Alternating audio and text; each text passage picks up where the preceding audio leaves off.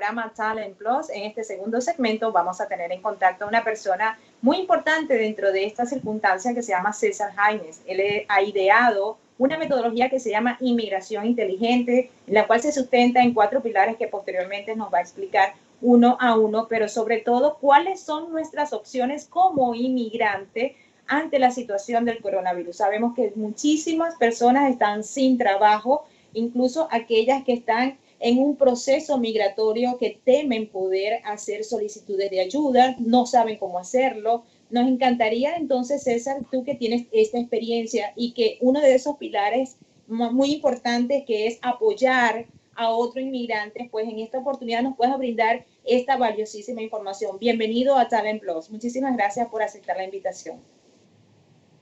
Gracias, Jennifer. Gracias. Eh, gracias por la invitación. Eh, bueno, obviamente, como tú lo dices, la situación está bastante, bastante eh, complicada, ¿no? especialmente en lo que se refiere a las, a las ayudas. ¿no? Hay muchas, muchas preguntas, mucha incertidumbre de qué califico, qué no califico, cómo eso me impactaría mi proceso migratorio. Eh, bueno, para empezar, eh, vamos como a, a, aclarar eso. Ningún tipo de ayuda bajo estas circunstancias es considerado para cosas que a la gente le preocupa más, porque la gente dice, bueno, si, si, si accedo a estas ayudas, entonces mm, me voy a echar a perder mi, mi, mi, proceso migratorio. Entonces, claro, eso depende de qué estatus en, en, en particular la gente tenga, ¿no? Uh, por lo menos para las personas que están en un proceso de asilo, la carga pública no aplica. Eso es o sea, las personas que están en asilo o están asiladas pueden, pueden acceder a cualquier tipo de ayuda sin ningún tipo de penalidad. Eso es muy importante que la gente lo sepa. Ahora, para las personas que ya sí son residentes permanentes o que este, tienen otro tipo de estatus migratorio que no sea asilado ni refugiado, entonces ya esas personas sí uh, si pudiera el desempleo, por lo menos para hablar del desempleo, el desempleo sí pudiera ser considerado una carga pública, sin embargo, bajo esta circunstancia de emergencia, generalmente, inmigración no penaliza a las personas cuando acceden a este tipo de cosas. Es, la es el mismo concepto cuando hay un huracán. Cuando hay un huracán, la agencia también presta ayuda a muchas personas y cuando la gente recibe este tipo de ayuda no es considerado como una, como una asistencia pública, no se considera. Entonces es el mismo concepto. Claro, la gente, el, cuando la gente va, ahora van a ver, o sea, desde que se cambió la, la cosa de la carga pública, ven en su totalidad la persona si se va a convertir en una carga pública. Entonces no es un solo factor es muy importante tener eso presente debido a que muchísimas personas tienen miedo de poder entrar a la página de unemployed, es decir, de desempleado, y empezar a aplicar eso. Hemos escuchado a otros senadores y personas de importancia en el, en el Estado decir que es la manera como ellos pueden hacer posteriormente el seguimiento para poder hacer el aporte del pago en caso de ser aprobado de los mil dólares, mil doscientos dólares ¿Qué sabes tú de, de, esa metodología y cómo realmente la gente debe proceder? Mira, son dos, son dos ayudas que, que a pesar de que vienen del mismo, la misma entidad, son totalmente distintas. En lo que es los cheques del estímulo, que todavía parece mentira, pero a la fecha de hoy todavía está, estamos en un 99% listo, pero no, no está como, no está, no ha sido firmada todavía por el presidente, se espera que va a ser firmada, pero todavía o sea, falta este político. Ese tipo de ayudas va a ser distribuida a través del Departamento del Tesoro, a través de la Agencia de Impuestos, el IRS. O sea que las personas para recibir ese cheque tienen que haber declarado sus impuestos por lo menos una vez, por lo menos, o sea, la del año pasado, la más reciente. Aquellas personas, porque tengo muchas personas que me preguntan que acaban de recibir el número de seguro social este año, especialmente si estás en un proceso migratorio, las personas me dicen, voy a recibir el cheque. Lo más seguro es que no. Esto es para las personas, para los contribuyentes. No importa si estás en un proceso de asilo, no importa ser ciudadano, no importa ser residente, pero tuviste que haber declarado taxes por lo menos el año pasado. Y para recibir este beneficio no tienes que hacer absolutamente nada. El IRS, a través de su base de datos, te va a dar todos, ellos tienen toda la información que tú, que tú tienes. O sea, créeme que si hay alguien que no se le puede esconder es el IRS. Ellos saben todo de ti, inclusive tu número de cuenta y tu banco, y lo que te van a hacer es un direct deposit. O si no tienen tu, por tu cuenta banco, por X o Y motivo, porque tú no, no, lo utilizaste, a pesar de que la mayoría de la gente lo utiliza, lo que sé es te van a enviar un cheque a la dirección que ellos tengan. Muy importante, ojo, muy importante que las personas que se han mudado desde que hicieron los taxes sea, eh, eh, es bueno que llamen al IRS para que le actualicen los datos, porque al menos, como digo, al menos que si tienen, si, si, si, las personas recibieron un cheque o pagaron y tienen la cuenta de banco, no importa, porque igualito no le van a mandar un cheque, se lo van a... Se está cortando. Se lo van a... ¿Qué? ¿Qué? ¿Perdón? ¿Me escuchas? Ajá, ahora te escucho un poco mejor. Ajá, ahora, sí. Ok. Ah, sí, me dice que tengo, me dice que parece que tengo una conexión pobre. Este, bueno, muy importante el, el IRS. ¿Me escuchas? Sí, se está cortando un poco. Me decías que es importante que el IRS, eh, actualicemos nuestros datos en el IRS, sobre todo la dirección, si lo he hecho, y considerando si la último estado de cuenta o la cuenta que sobre todo exacto este no ha tenido movimientos. Ok se vuelve a déjame ver si puedo creo que tengo ah, este me escuchas me escuchas bueno. Lo otro es el desempleo. El desempleo es totalmente distinto. El desempleo actualmente, actualmente es solamente las personas que han trabajado 18 meses y que tienen un empleo, lo que nosotros llamaríamos un empleo formal. O sea, tienen que haber trabajado para una compañía y que la compañía les pague con un talonario. Eso es actualmente. Ah, obviamente, eh, en este nuevo paquete se va a incluir a las personas que manejan Uber, las personas que manejan Lyft, a las personas contratistas, a los agentes inmobiliarios, a las que trabajaban en restaurantes o en bares, todas esas personas van a estar incluidas en el desempleo. Claro, en el desempleo sí hay que aplicar, o sea, no es automático, hay que aplicar. Y el desempleo importante es que aparte de los beneficios del Estado, que no son muchos. Florida es famoso por tener un, desempleo bastante, o sea, una, unos pagos de desempleo bastante bajos. De hecho, es el cuarto más bajo en los Estados Unidos. Pero aparte de eso, va a recibir 600 dólares ah, del gobierno federal cada semana por los próximos cuatro meses. Ok, César, muy importante la información que acabas de compartir con cada uno de nosotros en atención al proceso de aplicación del unemployment. Nos decías que era importante actualizar la información en el IRS y el perfil de las personas que deben hacerlo. ¿Nos puedes explicar un poco más esta información para que la gente sepa qué, quiénes aplican y cómo deben hacerlo? Sí, claro. Eh, en el sentido del, desempleo, ¿verdad? Vamos a hablar del desempleo ahora. El desempleo eh, prácticamente actualmente solamente aplican las personas que trabajan, que han trabajado, tienen un historial en una compañía, lo que llamamos formal, por lo menos 18 meses. Tienes que tener número de seguro social y tienes que ser parte de, o sea, tienes que haber trabajado en, por lo menos 18 meses. Puede ser en diferentes compañías.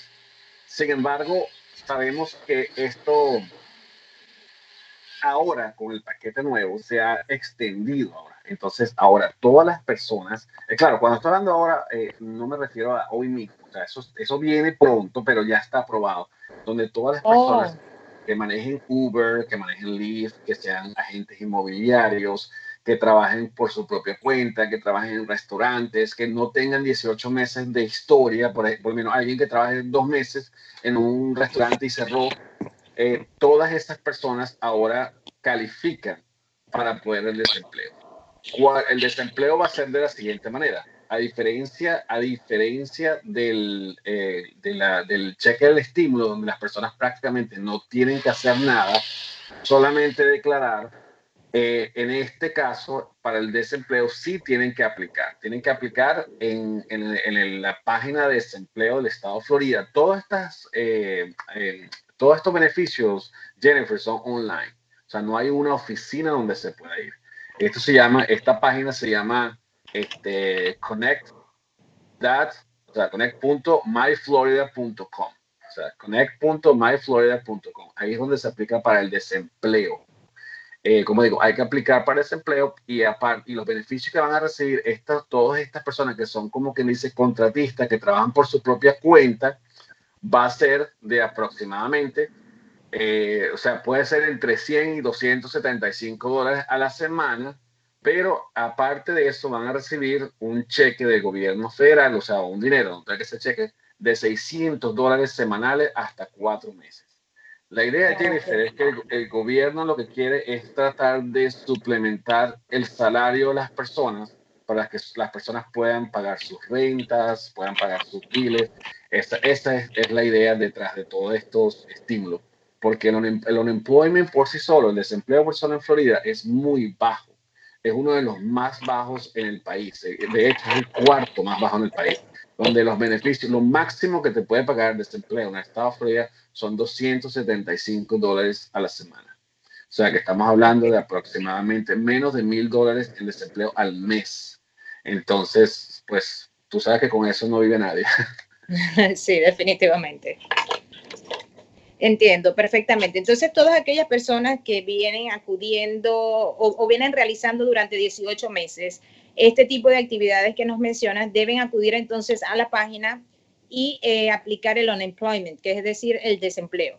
Y a través de esa vía es que el gobierno federal se dará cuenta de las personas que van a requerir, además de la ayuda, el aporte de los 600 dólares hasta cuatro meses. Ese es el protocolo que debemos continuar para que las personas puedan tener acceso.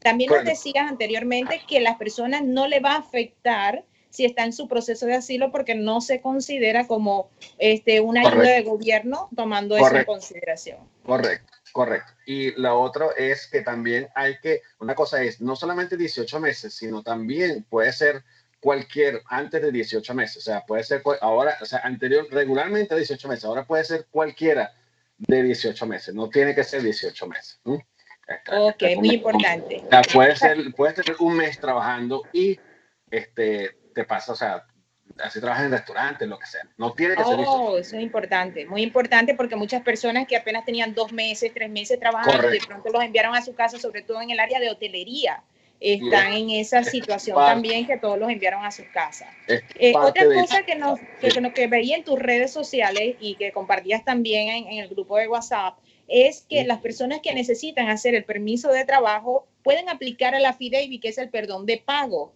indistintamente de cuánto haya sido la declaración del 2019. Entonces, en ese caso, ¿qué se debe hacer? ¿Una carta, aplicar la forma I-912? ¿Cuál sería el procedimiento para que las personas lo puedan hacer? Independientemente de los ingresos que las personas hayan tenido en el 2019, eh, porque se supone que estamos pasando una crisis, el inmigración como que ha sido bastante flexible en, en, autorizar a las personas que tengan un, o sea, que puedan pedir una exoneración de tasas si no tienen trabajo. Entonces, este, lo que hay que demostrar es que el coronavirus, de esta crisis, de alguna manera ha impactado tus finanzas este año. Okay. Se hace con la misma, la misma planilla, la 912 es la misma. Generalmente son tres razones. Una razón es eh, por, por, recibir asistencia pública, esas razones la eliminaron. La otra es por ingresos y la otra es por pasar una, una necesidad, una, una, una, una dificultad económica. Bajo ese criterio, Bajo ese criterio la dificultad económica, claro, ojo, no solamente, no por el simple hecho que hay una crisis de coronavirus, ya con eso te exonera de las tasas. Tú tienes que demostrar de alguna manera cómo esta crisis te ha impactado tus finanzas. Por ejemplo, me cortaron las horas, me dieron layoff, mi, mi trabajo cerró. Si trabajo en Uber, por ejemplo, este, no tengo clientes, no muy clientes. O sea, hay que, pero hay que demostrar. No solamente se puede decir, bueno, no quiero pagar, o sea, no puedo pagar la tasa por la crisis del coronavirus. Hay que demostrar por qué no se puede pagar.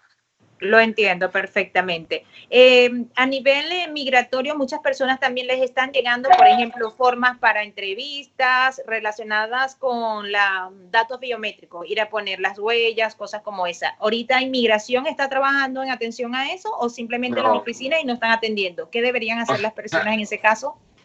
La agencia está abierta como tal, pero el 90% de, la, de, los, de los trámites de inmigración se hacen eh, a, nivel remoto, pues o sea, uno no ve a las personas, no, no es atención al cliente. Sí hay un componente, que es el componente de las entrevistas, el componente de las huellas biométricas, como tú mencionaste, todas las oficinas de, de contacto cara a cara de inmigración están cerradas. y estaba, estaban cerradas hasta, iban a estar cerradas hasta el 1 de abril, eh, lo acaban de extender hasta abril 7, eh, hasta nueva noticia. Si, alguien tenía una, cita para las huellas biométricas, si alguien tenía una entrevista, eh, bien sea de asilo, bien sea de petición familiar, bien sea de cualquier tipo de entrevista con, con, una, en la oficina de inmigración, obviamente va a ser, va a ser postergada y esas personas deberían recibir por correo una reprogramación de esa cita. La gran pregunta aquí, yo quiero que decir a las personas, si utilizo la historia como referente, cuando pasó el, el último huracán, creo que fue Wilma, ¿no? Este, se, tarda, se, tarda, bastante la reprogramación. O sea, no esperen que, que ah, cuando se acabe... Que las respuestas sean inmediatas, claro. Le van a reprogramar la semana. O sea, se tarda bastante en recibir inclusive esa carta para reprogramarlo.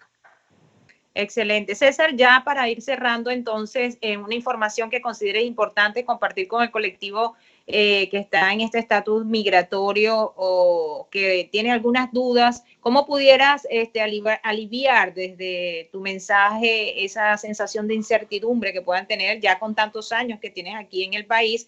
Y bueno, este, compartir tus redes sociales para que también puedan tener contacto contigo en el caso de que quieran profundizar esta información. Claro, eh, bueno, mira, esta crisis no hay nadie que no haya sido tocada, no hay nadie, nadie está exento de estas personas. Eh, todos estamos, inmigrantes y no inmigrantes, estamos en el mismo paquete. Creo que hay, hay mucho que aprender de esta crisis, pero yo digo que si alguien tiene la, la, la y sin, sin, querer, sin querer menospreciar otros, otros segmentos de la población, si alguien tiene la resiliencia para poder aguantar esto, son los inmigrantes. O sea, nosotros hemos pasado por muchos, muchos muchas situaciones. Tienes razón. Y esto es un obstáculo más. Entonces, eh, esto pasará, como pasa, como ha pasado muchas otras cosas. Y lo importante es mantenerse pues positivo porque eh, eh, de alguna manera esto nos, pues, nos ayuda en el, sistema inmunológico y todo lo demás. Estar pendiente de las ayudas, estar pendiente de qué es rumor, qué es mentira, no dejarse, no dejarse llevar por estafas. He escuchado de donde dicen, eh, llame aquí para cheque, el cheque del estímulo. Y después le dicen, bueno, para poder dar necesitamos un depósito de 200 dólares. O sea, todo eso es mentira.